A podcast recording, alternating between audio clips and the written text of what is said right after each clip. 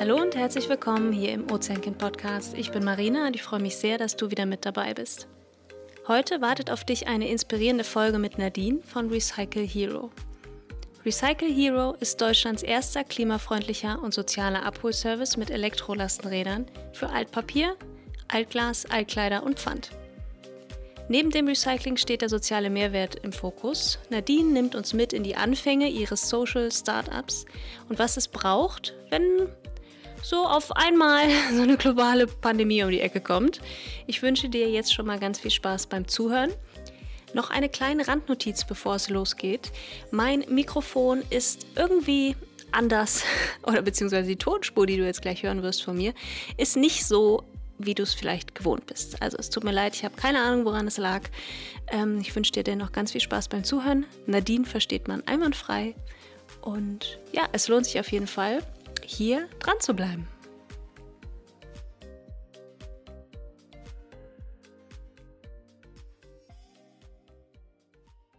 Heute habe ich Nadine zu Gast von Recycle Hero aus dem schönen Hamburg. Hallo. Hallo, Marina.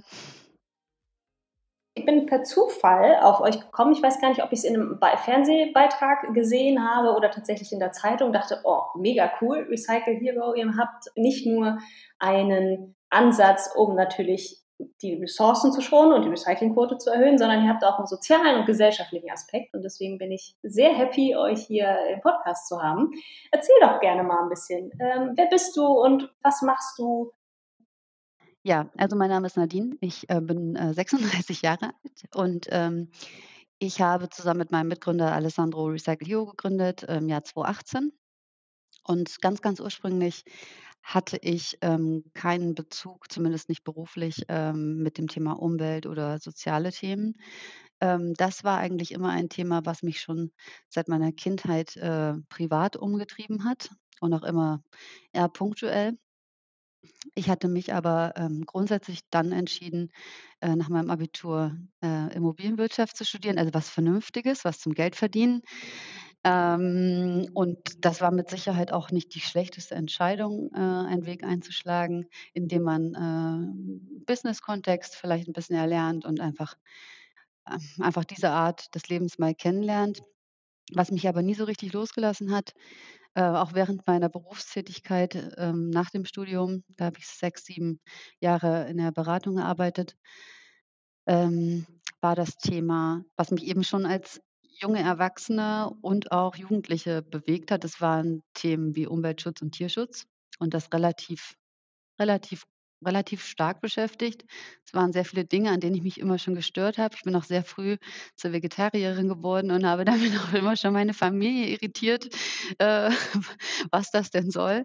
Ähm, aber ja, das hat sich dann ähm, über die Zeit nicht verändert, äh, bestimmte Einstellungen, so dass es dann äh, im Grunde so war, dass ich beruflich das eine Leben geführt habe und privat mal äh, in Form von Aktivismus im Grunde genommen ähm, Demos organisiert habe und einfach versucht habe, mich für die Themen, für die ich brenne, das war dann äh, auch sehr viel der Veganismus oder eine vegane Lebensweise, pflanzenbetonte Lebensweise, ähm, einzusetzen so dass ich im Grunde so ein kleines Doppelleben geführt habe, stellenweise. Und ähm, ich hatte auch immer versucht, meine mein meinen Job oder meinen beruflichen Kontext zu verändern in die Richtung, dass ich maximal viel Impact erzeugen kann. Also, meine die Fragen, die sich mir immer gestellt haben in meiner alten Berufstätigkeit waren: „Wie kann ich es schaffen, innerhalb meines Jobs, äh, die Zeit und die Energie, die ich habe, auf Dinge zu verwenden, die eben Dinge bewegen oder zumindest mal nicht schlechter machen?“ Und ich ich habe es innerhalb meines alten Jobs versucht ich weiß noch, ich habe meine Bachelorarbeit über, äh, nachhaltige Gebäudezertifizierungssysteme geschrieben. Das war auch alles schön und gut, aber es waren äh, ich konnte einfach da nicht das an Impact erzeugen oder nicht die Bewegung schaffen, die ich mir gewünscht hatte. Es hat sich alles nicht sinnvoll angefühlt. Und das hat dann im Grunde auch dazu geführt, dass ich immer sehr, sehr offen war für mögliche Änderungen dieses Lebensmodells. Und, ähm, das war eigentlich ganz gut, weil das Universum hat mir dann, äh, meinen Mitgründer Alessandro vor die Nase gesetzt, Und der dem ging das, äh, im Grunde genommen auch ein ein Stück weit so, der hatte auch diesen Business-Kontext, äh, im Hintergrund, war aber eigentlich auch schon, äh, durch seine seine Prägung, ähm, auch, äh, auf Umwelt fokussiert und auf Umweltthemen. Und wir beide zusammen manchmal braucht man ja 2 Leute, um um loszufliegen. Äh, ähm, wir beide hatten dann gemeinsam den Mut und und die Vision, diese Jobs, die wir da hatten, 2017 zumindest schon mal zu kündigen, ohne richtig zu wissen, was was wir im Anschluss machen. Das Einzige, was wir wussten, war, wir brauchen einen Cut. Wir wollen gerne was anderes machen, was Impact hat, was was was für uns sinnvoll erscheint und was ja, was was in dem Moment auch gar nicht klar war und hatten beschlossen, auf Reisen zu gehen für 7 Monate durch Europa. So viel war klar. Und, äh, in der gleichen Zeit, äh, kam uns in der gemeinsamen WG-Küche der Gedanke oder immer wieder fast eher das Problem oder die alltägliche Herausforderung des Fau der Faulness, der eigenen Faulheit, äh, nämlich da ging es ganz oft um, wer bringt eigentlich Altglas, Altpapier und Pfand zum Depotcontainer.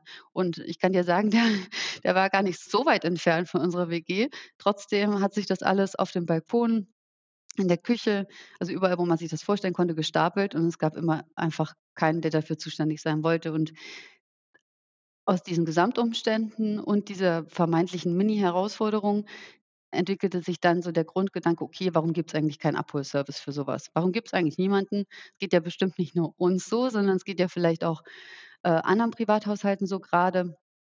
Also, nicht nur WGs, sondern vielleicht auch Menschen, die physisch eingeschränkt sind, die eben schon älter sind oder Menschen, die einfach nicht anderweitig eingeschränkt sind oder gar keine Zeit haben, noch weniger als wir als WG. Oder äh, dann sch kam auch der Gedanke auf, ja, möglicherweise gibt es auch Leute, die also, ähm, B2B-Kunden, also Gewerbekunden, denen das ebenfalls so geht. Und da dachten wir: „Okay, möglicherweise ist das, ähm, ein cooler Use Case für 'ne Dienstleistung.“ Ähm, und uns war klar, okay, wenn wir äh, wenn wir uns auf das Wagnis einer Gründung einlassen, wenn wir da versuchen, einen Piloten aufzubauen, dann, hm, wollen wir ein Geschäftsmodell aufbauen, was eben nicht nur einen ökonomischen Hintergrund hat, das muss natürlich auch da sein, sondern das sollte auch sozial und ökologisch nachhaltig sein. Also, für uns war von vornherein klar, dass wir eben keinen Verein gründen wollen, nichts gegen Vereine und auch keine gemeinnützige, ähm, Organisation, sondern wir wollten ein Unternehmen gründen, was von vornherein diese anderen Themen mitdenkt als als ja, als Säu Säule dieses Geschäftsmodells. Also, es sollte ein ökonomisch nachhaltiges Unternehmen sein, aber eben auch sozial und ökologisch.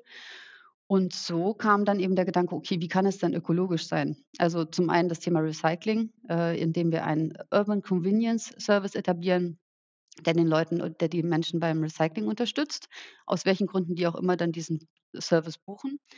Dann eben, ähm, wie machen wir das so ökologisch, wie's geht vom Transport her? Da waren sofort die die Lastenräder im Spiel. Also, in unserem Fall dann jetzt mittlerweile elek elektrifizierte Schwerlastenräder.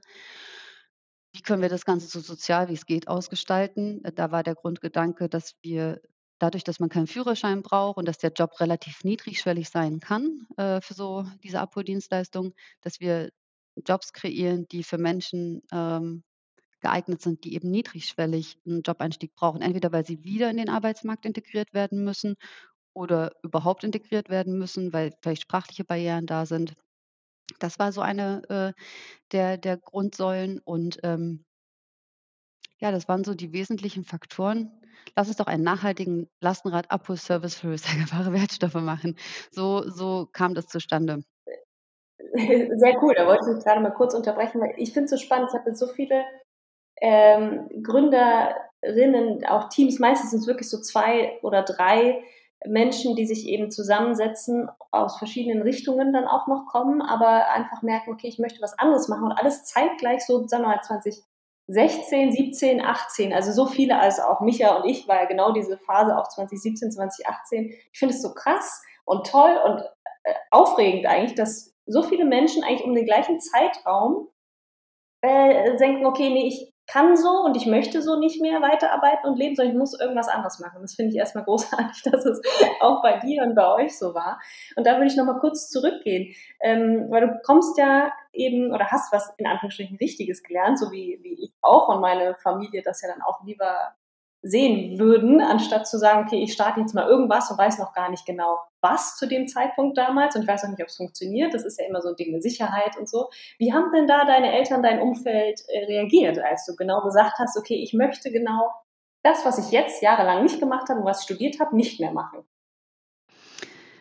Also, ähm, es war schon immer so, dass alles, was ich so im aktivistischen Bereich gemacht habe, das wurde toleriert. Es wurde nicht belächelt, aber es wurde jetzt auch nicht groß, ähm, unterstützt, so würde ich es mal sagen. Also, es war jetzt nicht so, dass ich da Mhm. Fans hatte in der Familie, die gesagt haben: „Ja, toll, dass du dich dafür einsetzt.“ Es wurde nicht unbedingt bestärkt oder gestärkt, ähm, was ich ein bisschen schade finde, weil ich glaube, da könnte man noch mehr rausholen, indem man, äh, das Kind pusht, äh, in dem Bereich, wenn da wenn man merkt, dass da Tendenzen und Leidenschaften da sind. Aber das kann man niemandem vorwerfen, weil es einfach eine andere Generation ist und, äh, auch, ähm, in der Gegend, in der ich aufgewachsen bin, ist es einfach ein anderer 'n anderer Schnack, also länd eher ländlich geprägt und da ist eher alles noch mal 'n Mhm. bisschen anders. Aber Wenn ich mir vorstelle, okay, du sitzt jetzt, bist bei deinen Eltern vielleicht wieder zu Besuch damals und erzählst so, oh, Mama, Papa, äh, ich mache jetzt, ich habe keinen Bock mehr auf Immobilien, ich mache jetzt was anderes. So dieser Moment. Ich finde es immer so spannend reinzugucken in die Köpfe von Menschen, die das eben machen, weil auch viele Menschen vielleicht uns auch zuhören und sagen, okay, vielleicht möchte ich doch irgendwas anderes machen, weil ich meine Werte eigentlich nicht in meinem Berufsleben gerade ausleben kann. Ich möchte was anderes machen. Da finde ich es immer inspirierend äh, mitzugeben, wie denn diejenigen mit der Sache umgegangen sind und welche Hindernisse oder Herausforderungen oder Gegenstimmen es im Familienbekannten- oder Freundeskreis gab. wenn ich jetzt mal auf Familie schaue, dann, ähm, sind die ziemlich risikoavers. Also Da hat jetzt niemand gesagt: „Ja, super Nadine, schmeiß doch deinen, äh, tollen Job, äh, hin, äh, den du dir über Jahre erarbeitet hast und wo du jetzt ganz gut dastehst und, äh, begib dich in ein äh, in eine Sache, die überhaupt nicht greifbar ist, wo es keinen Markt für gibt, wo wo du wahrscheinlich 'n Bruchteil von dem erst mal verdienen wirst, was du bisher verdient hast, wo du deine Karriereleiter einmal die äh, die Stufen raushaust quasi, wo Mhm. du dich einfach komplett, ähm, auf Glatteis begibst. Natürlich also, die waren nicht begeistert, aber sie konnten jetzt natürlich auch nichts dagegen sagen. Aber ich musste schon öfters mal, ähm, erklären, warum, wieso, weshalb und aber bestimmte Dinge kann man eben auch schlecht erklären. Also, bestimmte Dinge hängen aber auch damit zusammen, dass es einfach 'n Unterschied ist, ob man auf dem Land lebt und dann in der Stadt, äh, so 'ne Dienstleistung etabliert. Ich denke, dass das einfach da vom Verständnis der allgemeinen Lebensumstände her dazu führt, dass das nicht unbedingt verstanden wird, warum man so solche Dinge braucht oder wo das notwendig ist. Und auch jetzt, äh, mal Richtung Obdachlosen äh, oder solche Themen gedacht, die ja bei uns auch 'ne große Rolle spielen, ähm, soziale Themen im Allgemeinen, Lastenrad, Logistik. Das sind alles Themen, die werden dort gar nicht gesehen und gar nicht gebraucht. Und, ähm, deswegen ist für von außen betrachtet wahrscheinlich auch schwer nachvollziehbar, warum das Kind jetzt diese diesen Weg einschlägt, obwohl doch eigentlich alles in in trockenen Tüchern war. Ähm, ja, also eher skeptisch, aber, äh, schlussendlich Mittlerweile unterstützend. Was sollen sie auch machen, ne? Äh, was sollen sie auch machen? Das Kind war ja schon immer stur und hat, äh, die Flausen im Kopf gehabt und, äh, das ist ja jetzt im Grunde nur eine äh, eine Fortführung davon, äh, was ja sowieso schon immer da war. Also, von dem her und dadurch, dass es funktioniert, ist da jetzt, glaube ich, auch, äh, ein gewisses Vertrauen entstanden, dass das schon alles gut wird, was ich da mache. Und ich glaube, unterm Strich ist am allerwichtigsten, dass ich glücklich bin und Sinn in dem sehe, was ich mache und ja, links und rechts wird dann auch schon gesehen, was es für Impact erzeugt. Also, ja, ich denke, es gibt da wahrscheinlich Familien, die mehr dagegen steuern als meine. Also, das ist schon ist schon okay. Und man muss dazu sagen, ich komme aus einer eher unternehmerisch geprägten Familie. Das heißt auch da, ähm, meine Mom zum Beispiel, die kann das wahrscheinlich sehr gut nachvollziehen, weil sie auch seit seit 20 Jahren, äh, selbstständig ist, Familienunternehmen mit meinem Opa aufgebaut. Also, irgendwie hängt es auch so ein bisschen in der Familie. Ich denke trotzdem, aber als Eltern ist man natürlich dann eher skeptisch und und will das das Beste für seine Kinder. Das ist wahrscheinlich dann der Grund, warum dann mit Skepsis auf oft reagiert wird, ne? Ja. Mhm.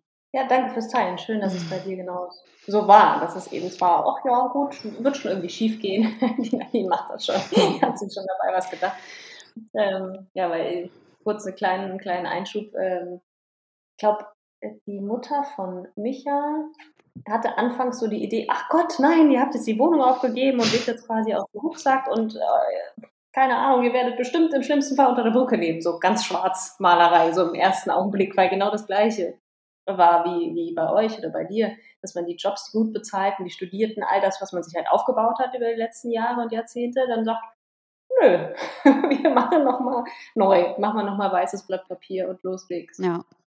Für dich und deinen Mitgründer ähm, war klar, okay, ihr möchtet das machen. Aus der WG habt ihr herausgefunden, okay, da gibt es vielleicht einen Markt dafür, dass ihr genau Recycle Hero anbietet, dass ihr so einen Abholdienst anbietet. Wie ging es dann weiter? Was waren so die ersten Schritte und wie muss ich mir das vorstellen? 2017 hatten wir die Gelegenheit, äh, vom Social Impact Lab äh, war ein Wettbewerb ausgeschrieben, der hieß Social Innovation Challenge und ähm, es war ein, ein laues Sommerwochenende und ähm, Alessandro hat es entdeckt und hat gemeint, lass doch mal da hingehen und lass mal von dieser äh, rudimentären Idee erzählen, die wir da haben. Und ähm, das war so eine Art von Wettbewerb oder Workshop-Wochenende, wo man am, äh, an einem Freitag die Idee grob vorstellt. Dann konnten sich Teams anschließen an diese Idee und das dann äh, über das Wochenende weiterentwickeln. Und am Ende erfolgte dann ein, ein, ein Contest oder ein Wettbewerb, äh, ein Pitch-Wettbewerb sozusagen. Und wir sind da wirklich völlig unvorbereitet und ohne Erwartung hingelaufen, hatten das vorgestellt, hatten ein kleines Team und haben das dann am Ende des Wochenendes dann tatsächlich gewonnen mit dem ersten Platz, was natürlich extrem überraschend äh, war. Was war aber trotzdem, da die Jury mit aus unserer Sicht relativ erfahrenen Social Entrepreneuren oder überhaupt Menschen, die davon Ahnung hatten, besetzt war, hat uns das auch ein Stück weit äh, davon überzeugt oder gezeigt, okay, möglicherweise ist es ein, ein cooles Konzept und eine gute Idee, die funktionieren kann. Und ja, damit, mit dieser Information im Gepäck, sind wir dann losgefahren mit unserem Camper, äh, einmal quer durch Europa, einmal äh, ringsherum und hatten uns dann eben auch äh, noch vorgenommen als kleines Projekt, als Side-Project während unserer Reise, dass wir auf dem Weg äh, versuchen, so viele Sozialunternehmerinnen, wie es geht, äh, in einzelnen Ländern, in einzelnen Städten zu interviewen. Also da wir haben dann im Vorfeld immer ein bisschen recherchiert und gedacht, mit wem kann man sich mal auf dem Café treffen und dann ja, und haben uns dann an verschiedensten Orten mit verschiedenen Unternehmerinnen getroffen. Und das war ganz spannend, die Geschichten zu hören, auch teilweise die Turns in den Leben äh, dieser Menschen zu hören, wie sie überhaupt dann dahin gekommen sind. Und das hat einen ein, ein Stück weit auch ermutigt, den eigenen Weg, äh, diese Hürde des, des, des, des, des, des Wandels äh, leichter zu nehmen, weil dieser Wandel ja schon auch, wenn man einmal in diesem goldenen Käfig ist, gar nicht so leicht zu verlassen ist, weil da viel mit Angst im Zweifel im Raum steht und viel mit, hoffentlich schlage ich jetzt nicht den falschen Weg ein und bereue das später. Also einfach auch die Sicherheit äh, zu verlassen und ähm, sich ins Unsichere zu begeben, ohne überhaupt zu wissen, was, was als nächstes passiert. Und all das hat so ein bisschen dabei geholfen, sich davon zu entfernen und, und, und, und einfach eine andere Welt zu eröffnen andere Perspektive zu gewinnen auf die eigene Situation. Das war sehr hilfreich. Und 2017, äh, 2018, Anfang 2018 sind wir wiedergekommen nach Hamburg, hatten natürlich keine Jobs mehr. Die hatten wir ja gekündigt praktischerweise. In sieben Monaten gibt man auch ein bisschen Geld aus. Also war dann schon irgendwie auch äh, die Situation so, dass wir erstmal Jobs angenommen haben wieder. Ähm, Alessandro noch in seinem alten Job im Finanzbereich ähm, in einem Fintech und ich habe aber gesagt, nein, ich möchte jetzt nicht ad hoc wieder in die in diese Immobilienbranche zurück und hatte mir dann bei einem Food-Startup, die haben also Bioprodukte, bio, vegan, vegetarisch produziert, einen einen Job im Sales und Business Development gesucht und habe dann da fast ein Jahr lang in Hamburg, äh, noch gearbeitet. Das war auch das war so meine erste Erfahrung, in einem Startup überhaupt zu arbeiten, aber als angestellte Person eben noch. Und, ähm, in parallel dazu haben wir, ähm, aber an Recycle Hero schon angefangen mit Arbeiten. Also nach 18 Uhr und an den Wochenenden. Das lief dann eigentlich bis bis vor Kurzem noch so, dass einer von uns immer in irgendeiner Weise noch gearbeitet hat, mal Vollzeit, Teilzeit, Minijob, äh, um dieses Puzzle, äh, irgendwie auch, ähm, ja, finanziell oder um diesen Weg, dieses Bootstrapping, äh, wie man es ja nennt, ähm, zu ermöglichen. Und immer dann, wenn irgendwas auf uns zugeschleudert kam, wie zum Beispiel Corona, konnten wir ähm, damit auch immer wieder gut ausgleichen, dass wir eben noch nicht hundertprozentig Vollzeit an Recycle Hero gearbeitet haben, sondern dass wir dann immer noch mal in Minijob, Teilzeit, teilweise Vollzeitpositionen gegangen sind, um das eben auszugleichen, diese diese wilden 2 Jahre, die hinter uns liegen. Und, ähm, ja, also wir kamen 2018 zurück, haben dann Jobs angenommen, das nebenbei aufgebaut. Das lief ganz gut. Mini-Pilotphase gemacht, 100 Kunden, 100 potenzielle Kund Kunden in der Gastro angesprochen. Davon sind 20, ähm, unsere Mini-Pilotphase mitgegangen. Die sind auch teilweise heute noch oder zum großen Teil heute noch unsere Kunden. Ähm, und das hat uns dann gezeigt: Okay, das funktioniert, das kann kann gut klappen.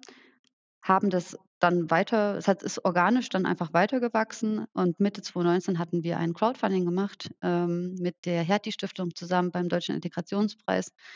Und dort konnten wir 25.000 € äh, dank unserer Unterstützerin, äh, generieren, mit dem wir dann die ersten 3 Schwerlastenräder angeschafft haben. Und das war auch der Punkt Zeitpunkt, zu dem ich meinen Job, den ich da noch hatte, äh, über den Haufen geworfen habe und mich dann Vollzeit auf Recycle Hero gekündigt habe äh, gekündigt, konzentriert habe. Ähm, und, ähm, ja, dann ging das eigentlich los. Durch dieses Crowdfunding, was wir hatten, ist automatisch sehr viel PR PR-Arbeit entstanden und sehr viel Aufmerksamkeit. Das heißt, wir hatten immer noch keinen Vertrieb oder kein Marketing aufgebaut zu der Zeit. Wir hatten auch gar keine Ressourcen und kein Geld dafür, aber es kamen automatisch Kunden Kundinnen auf uns zu, die den Dienst eben abonniert haben. Und das wurde dann bis zum Ende 2019 so also so eine kritische Größe überschritten, dass wir sagten: „Okay, wenn wir das ohne Vertrieb und Marketing auf diese Größe hinkriegen, also das Interesse geweckt ist, mit diesem rudimentär zusammengeschobenen Toolset, mit dem wir diese Prozesse abgebildet hatten. Es war ja nicht professionell es war schon professionell, aber es war schon auch also nicht skalierbar, sage ich mal, auf der Basis, wie wir das zusammengeschoben hatten, die Prozesse. Ähm, dann haben wir gesagt: „Okay, dann lass doch jetzt einmal ordentlich machen.“ Ähm, dann wollten wir eigentlich Anfang 2020 damit anfangen. Alessandro wollte wirklich dann final seinen Job auch noch kündigen. Und dann war ja März 2020 und dann war natürlich, äh, äh ja, da ja, dann war ja Sodom und Gomorra angesagt. Also, alles alle Pläne über den Haufen. Alessandro hat seinen Job dann nicht gekündigt, Gott sei Dank. Und, äh, wir sind dann durch Corona durch alle möglichen Projekte, die wir in der Zeit dann gemacht haben äh, wir haben dann gesagt: „Okay“ unsere Kunden hatten durch die ständigen Lockdowns, ähm, oft geschlossen. Also 3 unserer Kunden waren zu der Zeit B2B-Kunden. Alle davon waren immer wieder betroffen von den Lockdowns. Das heißt, 25% unserer Touren haben noch stattgefunden. Der Rest war im Grunde genommen nicht nicht ausgefüllt. Unsere Lastenräder hatten freie Kapazitäten.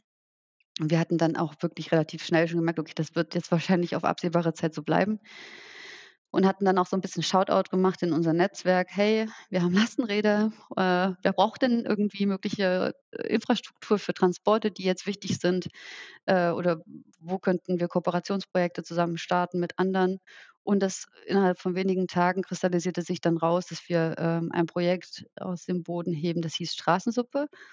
Äh, das haben wir mit, äh, Straßenblues zusammen gestartet und Tarek Rose, das ist hier 'n Hamburger Gastronom, äh, der relativ bekannt ist. Und das haben wir dann monatelang, ähm, warme Mahlzeiten, Hygieneartikel und, ähm, äh, Getränke und alles Mögliche an an obdachlose Personen also es war so dezentrale Obdachlosenversorgung, wo wir eben uns zur Aufgabe gemacht haben, die Leute weil die die Infrastruktur für obdachlose Personen, äh, zusammengebrochen ist in den ersten Wochen und Monaten, weil alles nieder also alles zugemacht wurde. Das war so der initiale Gedanke: „Wir müssen jetzt ja irgendwas machen. Die müssen ja irgendwie versorgt werden.“ Und so ist dieses Projekt in in Bewegung gekommen. Und das hat uns dann auch wirklich sehr, sehr in Beschlag genommen. Also, wir sind fast täglich gefahren, äh, in den ersten Monaten. Das Projekt zog sich dann auch immer weiter, äh, ins Jahr hinein. Damit haben wir, äh, uns beschäftigt und dann hatten wir auch noch 1, 2 Projekte mit der Stadt Hamburg zusammen. Ähm, das hieß Pfandrat, wo es eben auch darum ging, dass die Hamburger Bevölkerung aufgerufen wurde, ihr Pfand zu spenden.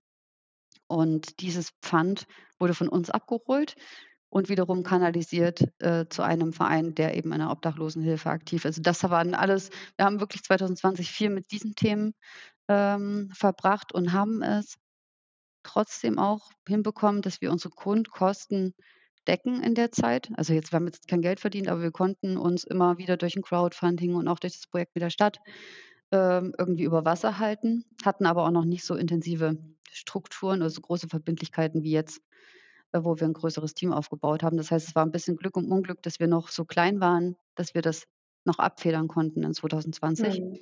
Und dabei habt ihr so einen großen Mehrwert leisten können in der Krise. Ja, es war es war wirklich also, ich weiß gar nicht, äh, wie ich das formulieren soll. Ich weiß, dass es Tage gab, da bin ich, äh, auch, äh, auf die Touren auf diese Straßensuppentouren gefahren, ähm, durch die Stadt und da war kein Mensch auf der Straße, außer eben nur noch die Leute, die kein Zuhause hatten.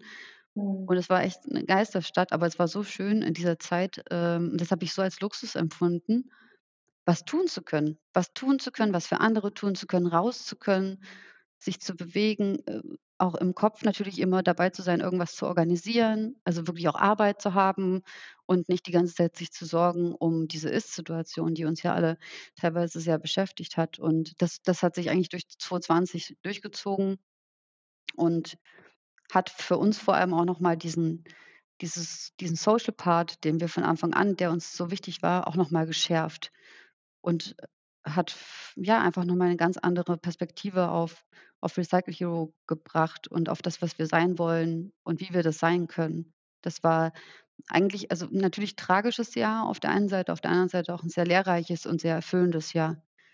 Ähm, ja, aus dem wir viel mitgenommen haben. Auch das auch die Projekte oder das Projekt ist uns erhalten geblieben, weil wir gesagt Das haben jetzt meine das wäre jetzt meine Frage. Was ist denn daraus jetzt, äh, ich sage mal, hängen geblieben oder welche Projekte unterstützt ihr jetzt aktiv und, Mhm. äh, können vielleicht auch Menschen in Hamburg daran teilhaben, dass man Mhm. euch genau darin weiter unterstützt? Mhm.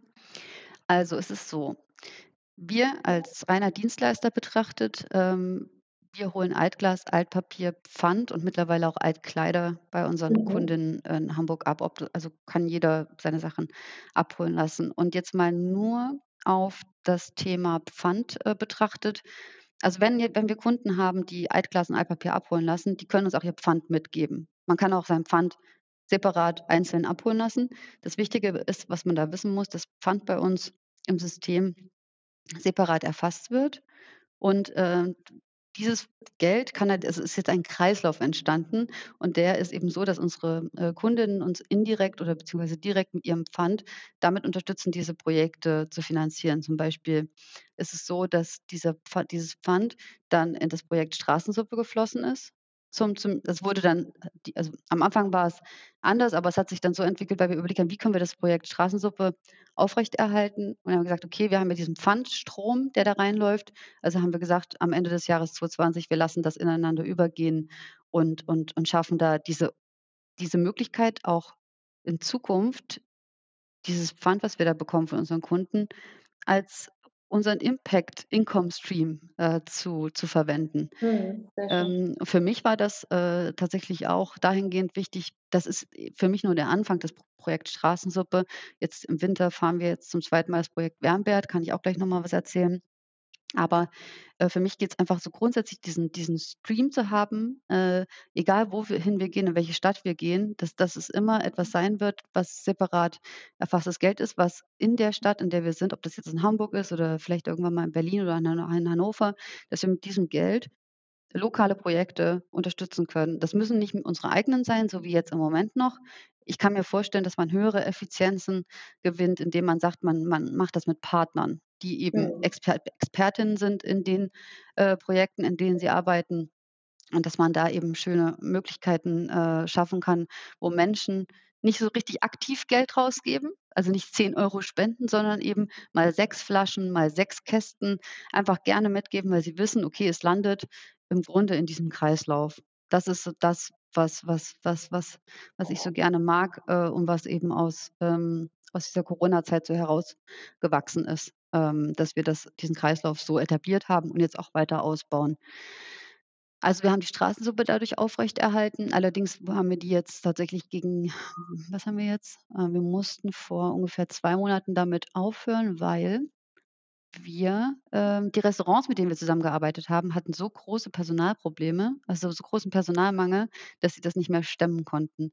Wir hatten auch Mhm. paar teilweise so große also, wir hatten so großen Personalmangel, dass wir auch, äh, Schwierigkeiten hatten, für diese Supp Straßensuppentouren Fahrer zu stellen, Fahrerinnen zu stellen, sondern mussten das fokussieren auf unsere Dienstleistung, also, um die überhaupt aufrechtzuerhalten, weil es echt teilweise, wie die Gastro das ja auch, ähm, gesehen hat, schwierig war, Menschen zu zu rekrutieren. Durch durch die Genau. Corona-Krise, ne? Durch Dass die Corona-Krise. alle ihre andere andere Jobs suchen mussten und jetzt fehlen Genau, alle. genau. Also, das. Projekt, äh, ruht grade, äh, dadurch, äh, ausgelöst. Aber das heißt nicht, dass das äh, dass dass wir deswegen gar nichts tun, sondern wir hatten im letzten Winter das Projekt Wärmbärt. Ähm, Das Wärmbärt klingt ist. Das klingt nach Wärmflasche. Also, ich habe vorhin so 'n Wärmflasche. bisschen auf eurer Webseite gelesen, aber Klingt ja, nach Wärmflasche. Ja, genau. Also, Wärmbärt ist im Grunde entstanden eben auch aus der der der Situation heraus 2018 auf 2019 im Winter habe ich bei mir im Viertel immer wieder die gleichen, äh, wohnungslosen, obdachlosen Menschen, äh, gesehen und habe irgendwann gedacht: „Mensch, ähm, die sitzen da die ganze Zeit, äh, das äh, vielleicht kann ich ihnen mit einer Wärmflasche helfen.“ Weil ich bin ja sowieso den ganzen Tag da unterwegs, äh, gehe mit dem Hund Gassi, laufe da sowieso kreuz und quer. Also, kann es ja nicht so schwierig sein, diese Wärmflasche dann regelmäßig mal wieder mitzunehmen, aufzufüllen und dann noch mal schnell runterzubringen. Also, in meinem Mhm. Umfeld so 200, 300 Meter um die um die Wohnung rum. Und das war dann so mein Mini Mini-Pilotprojekt, ohne jetzt daran zu denken, dass man da 'n großes Pro Projekt draus macht. Es war einfach das, was ich gedacht habe, was ich tun kann, wenn's wenn's so kalt war. Und, ähm, weil ich gemerkt habe, dass es gut funktioniert, habe ich dann letzten Winter gedacht: „Mensch, wir könnten ja, ähm“ „wir könnten ja da 'n größeres Projekt draus machen.“ Und ich hatte da schon vorher 'n paar Monate vorher weil wir da noch keine Pfand äh, Einnahmen hatten, da hatte ich mir 'n externen Partner gesucht, der Lust hatte, das mitzufinanzieren, wo wir 'ne 'ne 'ne Spende bekommen haben. Ich habe dann die Wärmflaschen besorgt, 1.000 Stück, und dann haben wir die eingelagert bei Hanseatic Help und haben dort aber nicht nur durch uns die Verteilung sozusagen organisiert, sondern wir haben allen Vereinen, die mit Obdachlosenversorgung zu tun haben, gesagt: „Ihr könnt jetzt über Hanseatic Help diese Wärmflaschen bestellen und die quasi an eure Bedürftigen in der ganzen Stadt, äh, zentral verteilen.“ Mit 'nem Schöne Flyer Idee. mit 'nem Flyer, der erklärt, was man mit der Flasche zu tun hat, auf 5 Sprachen und auch Hygienehinweisen, weil es ja die Hoch-Corona-Zeit auch war. Und, ähm, also, dieser eine Punkt, dass man das so zen zentral gelagert und für alle verfügbar gemacht hat, weil wir alleine hätten das gar nicht, äh, wuppen können. Und es macht ja auch keinen Sinn, weil wir immer in den gleichen Gegenden unterwegs sind. Und es ist viel besser, wenn das gestreut wird von mehreren Organisationen. Und dann war der andere Teil davon noch, dass, äh, sich eben dass wir uns um Auffüllpunkte bemüht haben. Und das konnten sein Shops, Restaurants, also, alles, was irgendwie im Erdgeschoss ist. Die konnten wir haben so Aufkleber, so Auffüllpunktaufkleber, da steht eben drauf: „Wärmbärt, hier wird aufgefüllt.“ Und, äh, die konnte konnte man sich dann draußen an seine, äh, Flächen dran machen, sodass die Menschen, die die Wärmflaschen bekommen haben, mit dem Flyer zusammen eben auch wussten oder gesagt bekommen haben: „Da und da und da kannst du's auffüllen lassen.“ Also, das war so 'n Partner so ein Netzwerk ist dann entstanden zwischen Leuten, die hm? ha habt ihr das jetzt genau für dieses Jahr genauso auch wieder geplant? Also, falls jetzt Genauso. irgendwelche Unternehmen und, äh, Privatmenschen auch aus Hamburg zuhören, äh, Mhm. dass sie dann sagen: „Oh geil, möchte ich eigentlich mitmachen“, dann kann man bei euch auch diesen Aufkleber zum Beispiel auch, äh, bekommen? Dadurch, dass es so gut gelaufen ist letztes Jahr und so viele sich, äh, trotz Corona, äh, dran beteiligt haben, auch viele Privatpersonen, die sich gemeldet haben und gesagt haben: „Können wir Wärmflaschen haben, um die zu Mhm. verteilen?“ Äh, haben wir's dieses Jahr auch wieder gemacht. Nur diesmal ist es eben finanziert durch diese Pfandspenden, von denen ich grade erzählt habe. Ja, Diesmal noch können wir es selbst Ja. diesmal können wir es selbst auf die Beine stellen. Also, die, äh, äh, Wärmbärts sind quasi von uns finanziert und, ähm, wieder dort eingelagert. Und die Partner vom letzten Jahr sind auch wieder an Bord, sind jetzt auch schon mehr geworden. Und das soll eben auch kein einmaliges Projekt sein oder noch diesen Winter, sondern ich möchte das eigentlich etablieren als als festes als festes. Projekt, als festen Namen, als festen Begriff in den kalten Monaten, dass die, äh, wohnungslosen, äh, oder bedürftigen Menschen im Allgemeinen wissen: „Okay, dieser Aufklei Kleber da dran bedeutet, ich kann da mit meiner Wärmflasche hingehen und kann mir da heißes Wasser besorgen.“ Es ist also auch 'n Solidaritäts und ein Bewusstseinsprojekt, äh, ein zum Awareness schaffen, auch die Augen auch offen zu halten nach diesen Leuten und dann vielleicht zu fragen: „Hey, hast du 'ne Wärmflasche? Brauchst du 'ne Wärmflasche? Äh, kann ich die auffüllen?“ Also, dieses so Solidarität auch noch mehr in die Köpfe zu bringen und, ähm, ja, das Thema Obdachlosigkeit vielleicht auch noch mal anders zu sehen, ne? Also, wie das oder oder auch zu sehen, dass man mit wenig und wenn es eben auch heißes Wasser ist, äh, dass jeder was tun kann, um zumindest mal den Moment besser zu machen. Also, nicht, dass äh, dass ich das ganze Leben nicht verändern kann, ist jetzt klar, aber ich glaube, alleine schon Mitgefühl und Herzlichkeit und Aufmerksamkeit und eben auch warmes Wasser, eine warme Wärmflasche an so 'nem kalten Abend, äh, kann, glaube ich, schon zumindest mal für den Moment Dinge verbessern. Ja. Auf jeden Fall, das ist so wichtig und ich finde es schön, dass ihr das macht und äh, ja, gerade in diesen schwierigen Zeiten jetzt auch mit Covid jetzt, der nächste Winter und draußen und Kälte und generell keine Wohnung zu haben und dann frieren. Also wir brauchen alle jetzt noch mehr wie, wie vor, vor Jahren noch mehr Mitgefühl, glaube ich, und wirklich ähm, Empathie und dieses Bewusstsein, dass man eben sich nicht alles nur um einen selber dreht und Hauptsache mir geht's gut und was jetzt draußen vor der Tür ist, interessiert mich nicht. Also deswegen finde ich es sehr schön, dass ihr euch da äh, so engagiert. Schön total gerne und ich finde es total schön, dass so viele Menschen trotz Corona ähm, sich dazu bereit erklären. Das ist natürlich mhm. auch für ein, für ein Büro oder für eine ähm, für einen Shop oder ein Restaurant jetzt nicht selbstredend, dass, dass es sich dann eine Person dort melden kann und dann mit heißem Wasser bedient wird. Und da finde ich, das finde ich schon auch sehr bemerkenswert und freue mich jetzt ehrlich gesagt auch auf die nächsten Wochen, äh, wer sich dann noch alles findet und anschließt. Und ähm, freue mich aber auch schon über die, die da so offen sind und, und mitmachen. Ja, also gerne melden, wenn das, wenn das relevant ist. Ähm, und ich beantworte auch hier gerne jederzeit Fragen, falls da irgendwie auch ja, vielleicht noch Sachen unklar sind. Also gibt es auch auf unserer Website mittlerweile ein paar Infos dazu und auch ein Formular, wo man sich melden kann. Den Link packe ich auf jeden Fall in die Show Notes. Also wenn du da jetzt zuhörst, aus Hamburg bist und möchtest da mitmachen, dann guck in die Show Notes rein und verbinde dich mit Nadine und dem ganzen Team. Ähm, ich habe jetzt noch eine Frage zu diesen ganzen ähm, Recycling-Kreisläufen. Weil ihr habt ja gesagt, Alt, Glas, Papier und Altkleider ähm, zurück. Und jetzt frage ich mich natürlich, so wie ihr am Anfang auch, ähm, ja gut, klar, eigentlich könnte es ja jeder selber machen, aber der Mensch ist zu faul und möchte das nicht machen. So, und dann bezahlt man logischerweise, also ich verstehe den Sinn, dass man dann lieber Geld dafür bezahlt und es wird dem Kreislauf zugefügt, anstatt es irgendwo versauern zu lassen oder am besten gar nicht zu trennen. so, deswegen ist es ein, ein super Problemlöser. Ich überlege halt, was ist das, der, der Pluspunkt für die Umwelt? Mhm. Mhm. Ja, also bei manchen Leuten ist es schon ein Thema. Ähm, also wenn ich jetzt mal von Privathaushalten ausgehe, es hat eben nicht jeder, also eine Papiertonne zu Hause, zumindest in Hamburg nicht. Und ähm, Glascontainer sind auch ähm, ja, meistens nicht direkt vor der Tür. Das ist in manchen Städten anders, aber das ist eben hier nicht so anders. Ähm, nicht so. Und ähm, ich weiß aus sicherer Quelle, dass, dass es Menschen gibt, die sagen, ja, also ist mir wurscht, ich schmeiß das alles auch im Zweifel dann in den Restmüll, ne? Also, das heißt, vieles vom Recyclingmüll äh, aus Bequemlichkeit heraus oder vielleicht auch manchmal auch aus Unwissen, weil edukativ vielleicht einfach nicht genug darüber bekannt ist, ähm, dass Wertstoffe eben Wertstoffe sind und dass man, wenn man sie richtig zuführt, auch bei Glas äh, fast 100 äh, hundertprozentig recycelt werden kann. Ähm, wir unterstützen also im Grunde genommen ist es eine ist es 'ne umfänglichere Sache. Also, zum einen ist es eben eine Zeitersparnis, die die Menschen damit haben oder eben auch eine 'ne 'ne Erleichterung im Alltag.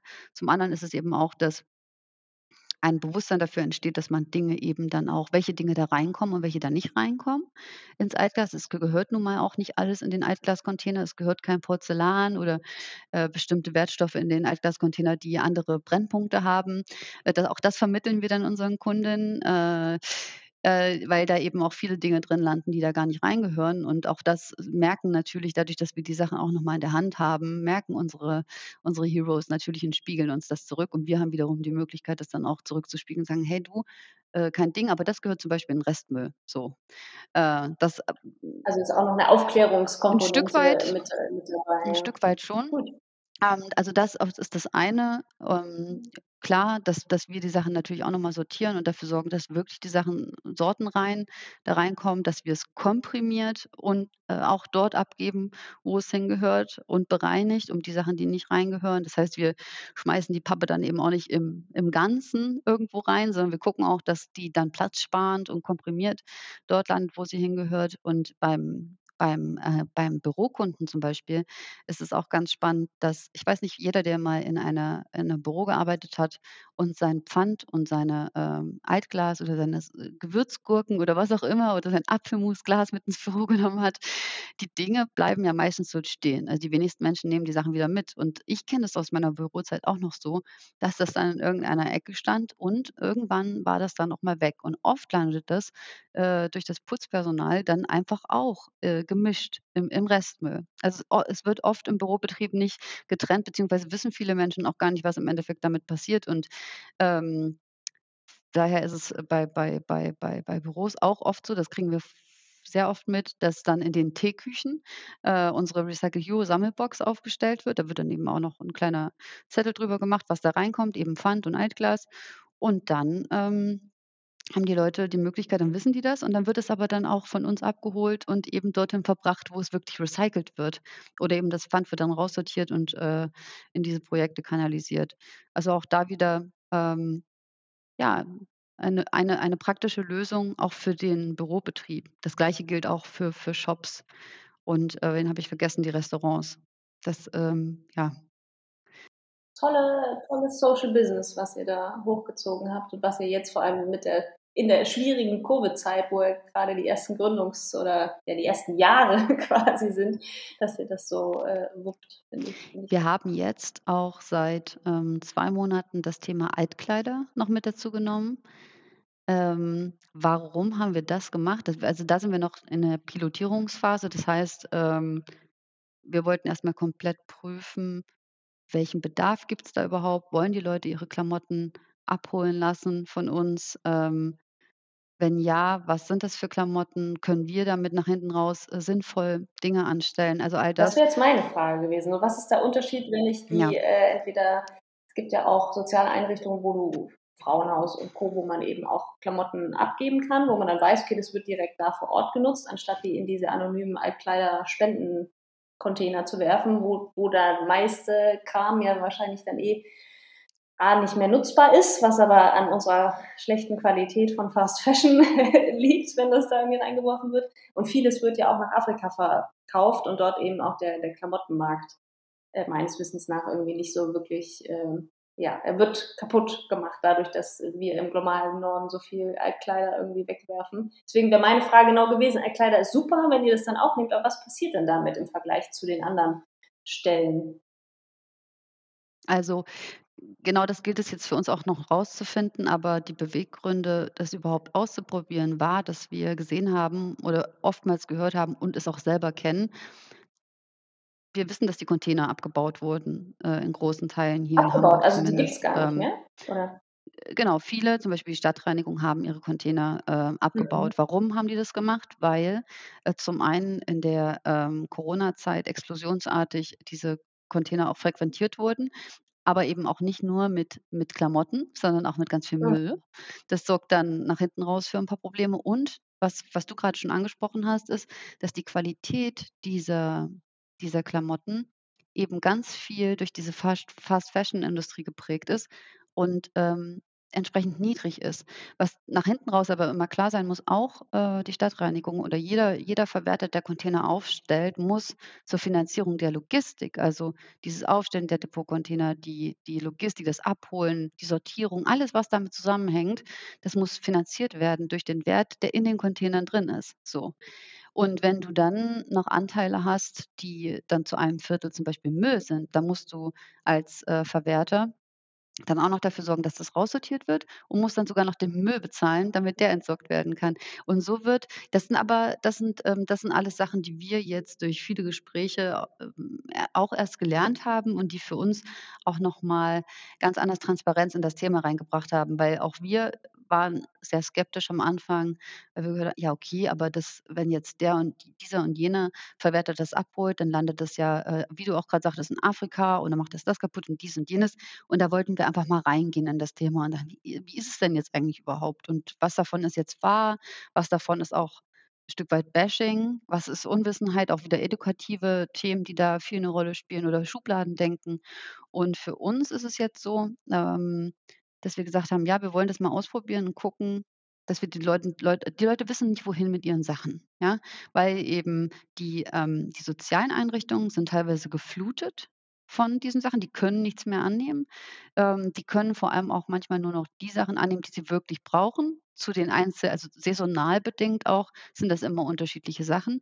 Und ansonsten die Sachen, die dort abgeliefert werden und die nicht die die nicht brauchen, die werden dann wiederum auch an Verwerter abgegeben, weil die sozialen Einrichtungen sonst auch nicht wissen, wohin damit. Also entweder landen sie im Zweifel im Müll, was auch nicht gut ist. Man muss sie also auch ähm, in irgendeine Form der Verwertung weitergeben, im Zweifel eben auch über einen dieser professionellen Verwerter, damit daraus was Neues entstehen kann. Ob das durch nochmal Upcycling oder Downcycling ist oder ob das in verschiedene Stoffströme aufgeteilt durchaus auch ins Ausland abgesteuert werden muss, weil die Alternative wäre, ja, Müll. Also es gibt auch eine thermische Ver es gibt auch immer einen Anteil, der in die thermische Verwertung geht, so zumindest wie ich das jetzt, äh, gelernt habe. Äh, das sind alles Sachen, die teilweise unabdingbar sind, ähm, und die sich auch nicht gut anhören. Das finde ich auch. Aber die Frage ist, wie wird man sonst dieser ganzen Mengen Herr und wie kann man, äh, das ganze Thema sonst lösen? Und was wir machen ist wenn man ähm, weniger konsumiert, so die Menschheit. Das ist nämlich das ist nämlich in Wirklichkeit das ist nämlich das Grundthema, der der Konsum, das mhm. Konsumverhalten. Aber wenn, äh, was weiß ich, 13, 14, ähm, Kollektionen, ähm, äh, in den Markt gepresst werden, ähm, ganz viele Sachen gar nicht verkauft werden konnten, zum Beispiel jetzt während Corona, weil die Läden relativ oft Mhm. geschlossen waren, ähm dann ganz große Mengen von diesen nicht verkauften Sachen in in ganz heftigen Sales-Aktionen rausgeschossen wurden, ne? Das das sind alles so Sachen. Das ist keine gute Qualität. Das sind Sachen, die werden nicht oft angezogen, bis man sie schon wieder eigentlich gar nicht mehr mag und abgeben möchte. Ähm, dann landen die dann sollen diese Sachen aber am liebsten gespendet werden. Ähm, die Leute können aber auch nichts mehr annehmen, die sozialen Einrichtungen. Äh, dann will man zu einem De Depotcontainer, findet aber im Zweifel keinen. Und was mache ich mit den Sachen? Also, dann kann ich mir Mhm. überlegen, okay, äh, organisiere ich einen einen Trödelmarkt oder schicke ich es noch mal ein bei Momox, Vinted oder äh, andere Möglichkeiten, die ich dann habe, aber das ist vielen wiederum auch zu aufwendig, das zu machen.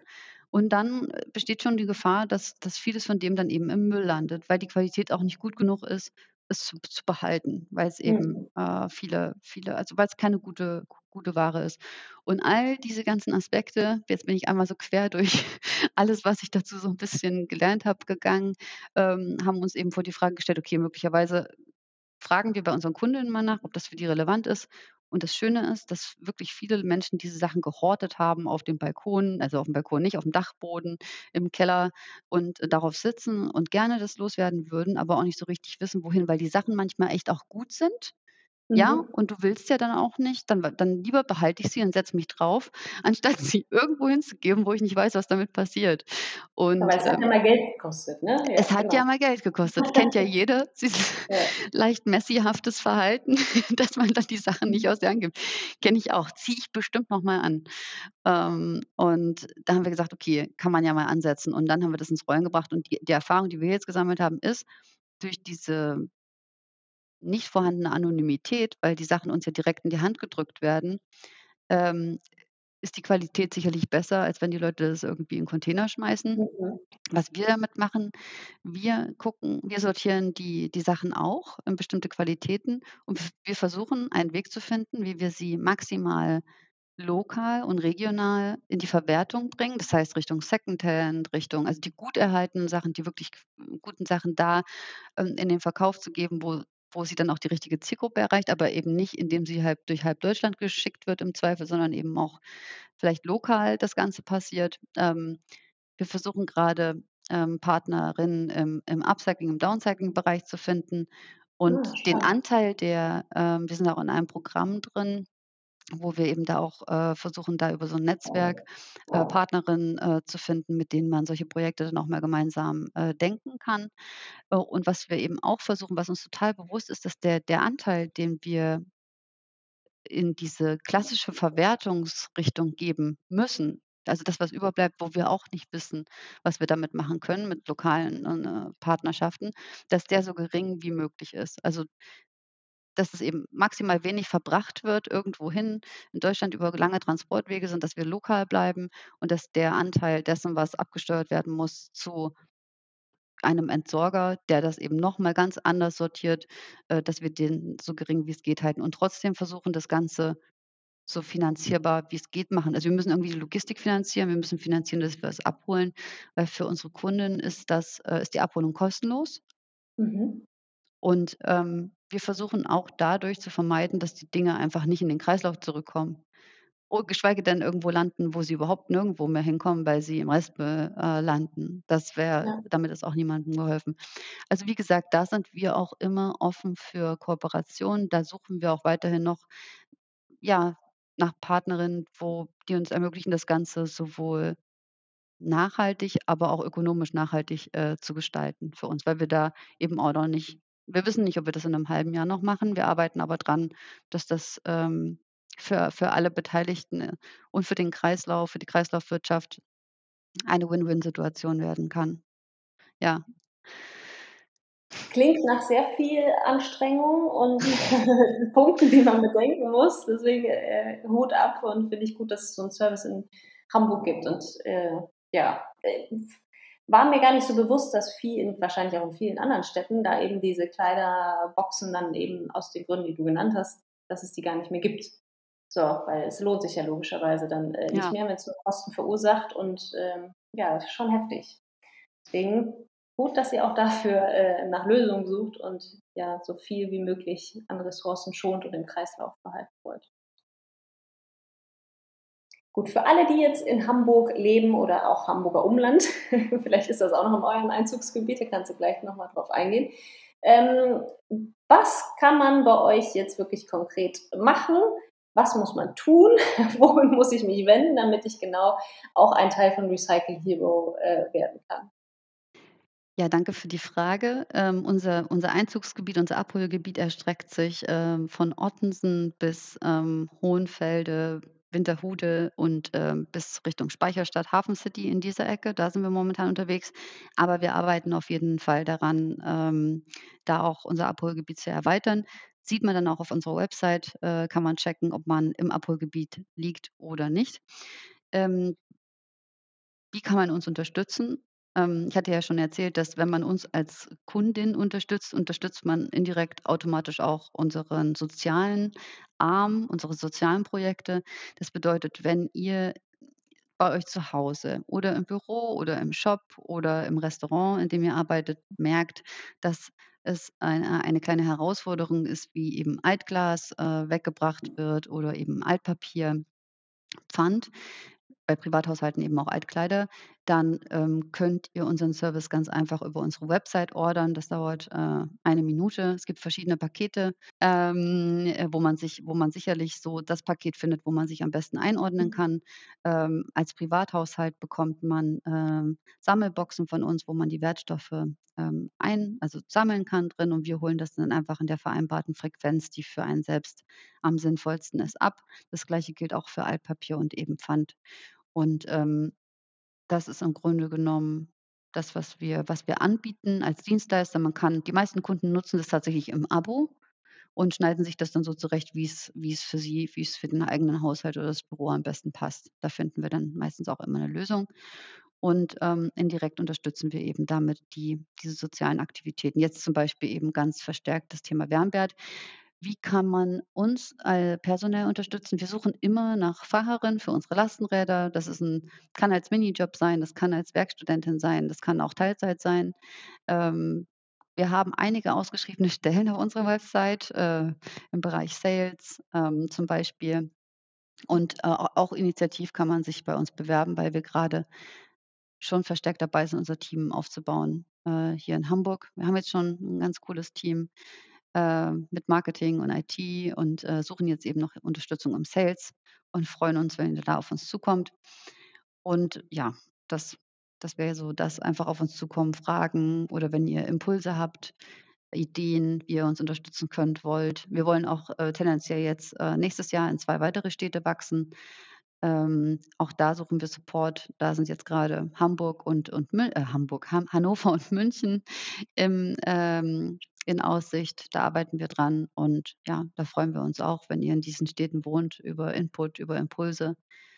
Äh, meldet euch gerne bei mir. Richtig cool. Ja, danke dir, Nadine, für den Einblick und für, ja, das mit Eintauchen in die, ja, Anfangsgeschichte, in deinen in deinen Kopf, in euren in eure Köpfe. Alessandro war ja da mit dabei als Mitgründer. Und ja, ich glaube, das ist das ist richtig cool. Nicht nur ich glaube, es hört sich richtig, äh, genial an und es macht bestimmt Spaß, da, ähm, das Projekt und die Firma weiter wachsen zu sehen und den sozialen Aspekt da in den einzelnen Städten lokal, den Gedanken weiter zu stärken. Danke für euer Wirken und für alle, die mehr wissen wollen, guckt in die Show Notes, da findet ihr die ganzen Links und die Social Media Kanäle von Recycle Hero. Und dann, ja, ich wünsche euch alles Gute und ja, danke für deine Zeit. Vielen Dank für die Einladung, hat mich sehr gefreut. Was für eine tolle Frau, oder? Was für ein tolles soziales Unternehmen, was da aufgebaut wurde und wird. Und äh, es wird in den nächsten Jahren ganz sicher noch wachsen. Also wenn du aus Hamburg kommst, probiere den Service von Recycle Hero doch gerne aus. Oder wir haben ja jetzt auch erfahren, dass es äh, im kommenden Jahr in zwei weitere Städte expandiert, nach Hannover und nach München. Also haltet dort Augen und Ohren offen. Alle Links findet ihr wie immer in den Show Notes und sonst freue ich mich, wenn du auf Instagram rüber hüpfst und einfach mit uns und der Community in Kontakt kommst und deine Meinung zu der, dieser Folge da lässt. Ja, wir stecken mitten im Dezember. Ich hoffe, dir geht's gut soweit und dass du nicht allzu sehr in Stress, ähm, ja, dass sich der Stress plagt oder dass du seelisch und mental gesund bist und bleibst und pass auf dich auf ja, das ist was, was mir jetzt noch auf dem Herzen lag. Wir hören uns dann in der allerletzten Folge am 23.12. kurz vor Weihnachten. Da kommt Micha auch noch mal hier mit rein in den Podcast und ich freue mich, wenn wir uns ganz bald wieder hören. Mach's gut und pass auf dich auf.